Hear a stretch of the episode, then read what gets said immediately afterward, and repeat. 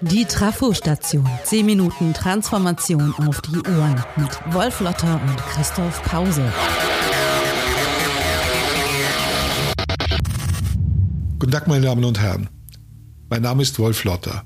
Ich bin Autor und schreibe vor allen Dingen über die Transformation von der Industrie zur Wissensgesellschaft. An dieser Stelle werde ich künftig monatlich ein neues Thema der Transformation grundlegend behandeln. Anschließend diskutiere ich das mit meinem geschätzten Kollegen Christoph Pause, dem Chefredakteur von Haufe New Management, weiter. Das Ziel ist ganz einfach. Transformation soll kompakt und übersichtlich verstanden werden. Dass das neue Format Trafostation heißt, ist kein Zufall. Ein Transformator verwandelt die Stromstärke. Hohe Spannungen, die zu einem Kurzschluss im System führen würden, werden so nützlich gemacht. Sowas macht man in der Trafostation. Das ist der Ort, an dem die Umwandlung, die Verwandlung, genau das bedeutet Transformation nämlich, stattfindet. Die Trafostation macht also Transformation verständlich, nützlich und zugänglich. Das ist unser Anspruch. Was kompliziert erscheint, wollen wir kenntlich machen, damit wir damit besser arbeiten können. Komplexität ist gut, wenn wir sie erschließen, denn dann kommen wir an die Vielfalt und an all die Problemlösungen ran, die wir im Alltag brauchen und die Innovationen schaffen. Transformation ist ein sehr komplexes und umfassendes Projekt, bei dem es nicht nur um neue Energie, Digitalisierung, die sichtbaren und technischen Veränderungen unserer Zeit geht. Die Transformation unserer Zeit führt in die sogenannte Wissensgesellschaft. Das ist eine Welt, in der wir in Netzwerken leben und arbeiten, aber auch eine Welt, in der die und der Einzelne viel mehr gefordert ist, als es heute noch vorstellbar ist. Dafür gibt es aber auch deutlich mehr Freiräume, mehr Selbstbestimmung in der Arbeit und im Leben. Das bringt sehr viel für die einzelnen Menschen. Es verlangt uns aber auch viel ab. Seien wir ehrlich, Transformation ist was für Erwachsene, für Menschen, die wissen, was sie wollen. Abraham Maslow hat vor mehr als 70 Jahren unsere Zeit vorausgesehen. Nach der Deckung der Existenz- und Sicherheitsbedürfnisse hat er gesagt, kommt die Welt der sozialen Bedürfnisse. Austausch, Zusammenarbeit, Kooperation und Arbeitsteiligkeit. Das große Erfolgsmodell der Industriegesellschaft. Diese Welt ist geordnet und übersichtlich, aber auch eine, in der die Masse und die Routinen den Ton angeben. Je mehr die Menschen aber erreicht haben, desto mehr verlangen sie auch und sie verlangen, als Person gesehen zu werden. Das gilt für Kunden und Mitarbeiter gleichermaßen. Respekt und Anerkennung, so hat Maslow über die vierte Bedürfnisebene geschrieben, sind die wichtigsten Kräfte dieser persönlichen Bedürfnisse. Der vierte Maslow ist überall, wo wir nach personalisierten Produkten und Dienstleistungen Ausschau halten. Er findet sich in der Diskussion um Purpose, also Sinn, New Work und ganz besonders um Diversity wieder. In all diesen Bereichen geht es darum, dass Menschen gesehen werden wollen, respektiert und anerkannt als Person. Die Wirtschaft und die Gesellschaft hört, wie unsere Kultur, auf, nur mehr eine einheitliche Massengesellschaft zu sein. Das ist Transformation. Transformation, dieses Wort meint heute also weit mehr als das, was üblicherweise diskutiert wird. Transformation ist, wo der Mensch wirklich im Mittelpunkt steht, nicht nur als Phrase. Da wollen wir hin. Diese Zusammenhänge sollen in der Trafostation zum Thema gemacht werden. Wie organisieren sich die neuen Netzwerke? Wie können wir gute Routinen und Kreativität nebeneinander bestehen lassen? Was bedeutet Innovation wirklich? Was kann man durchaus vergessen am Neuen?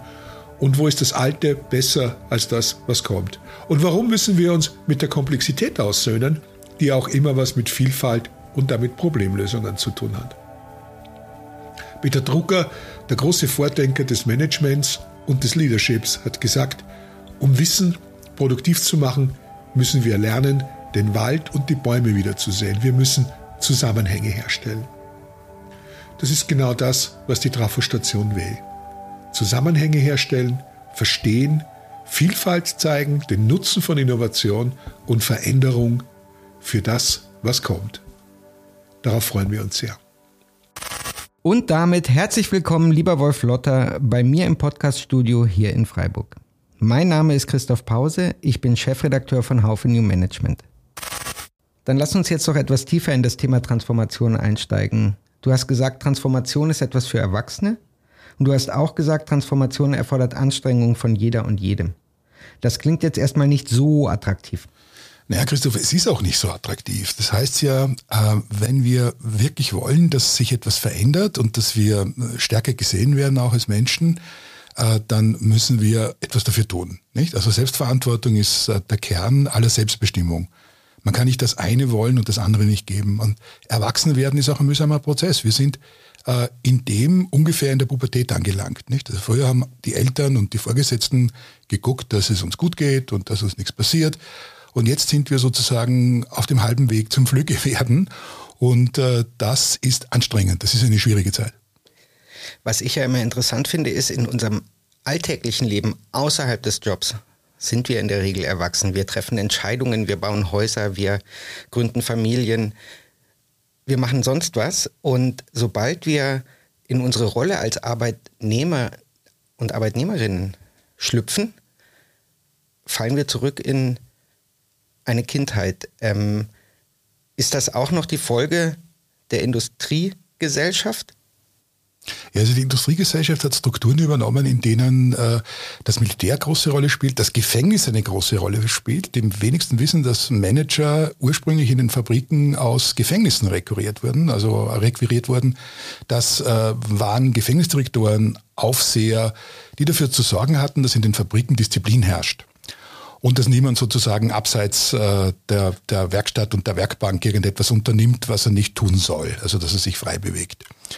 Und äh, die Wortbedeutung von Manager kam dann ja aus äh, dem Begriff Manege. Das ist auch ganz interessant, also dort, wo man die wilden Tiere abrichtet. Das heißt, wir haben über viele, viele Jahrzehnte, ja Jahrhunderte eigentlich gelernt, dass wir uns in der Arbeit unterzuordnen haben und einzuordnen haben. Und jetzt sind wir in einer Zeit, in der es wichtig ist, dass die Leute selber denken, selber machen und haben das aber in der Arbeit nicht gelernt. Sonst können die das ganz gut. Also es gibt Leute, die sind in, in der Firma mm, einfach nur Mitläufer und Mitmacher und machen genau das, was der Chef sagt. Und ihre Vereine organisieren die hervorragend. Ja? Und da müssen wir einfach hinschauen. Das heißt, öffnen wir sozusagen äh, die Unternehmen dem wirklichen Leben. Manchmal glaubt man, das ist umgekehrt, dass die Arbeit das wirkliche Leben ist und die Realität. Nein, die Realität ist draußen. Da ist das echte soziale Leben und das muss in die äh, Organisation. Für wen ist das schwieriger? Für die Chefs oder für die Menschen, die für die Chefs arbeiten?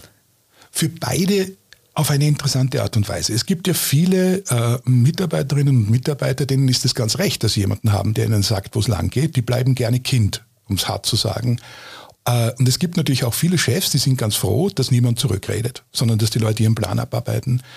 Alle, die wissen, dass sie von Innovation und Wissen leben, dass sie von äh, neuen alternativen Ideen auch leben heute, äh, im Management, die wollen natürlich Leute, die selber denken und die Möglichkeiten ausloten und nicht stehen bleiben und die sich auch vorwagen und die auch experimentieren. Äh, das werden immer mehr.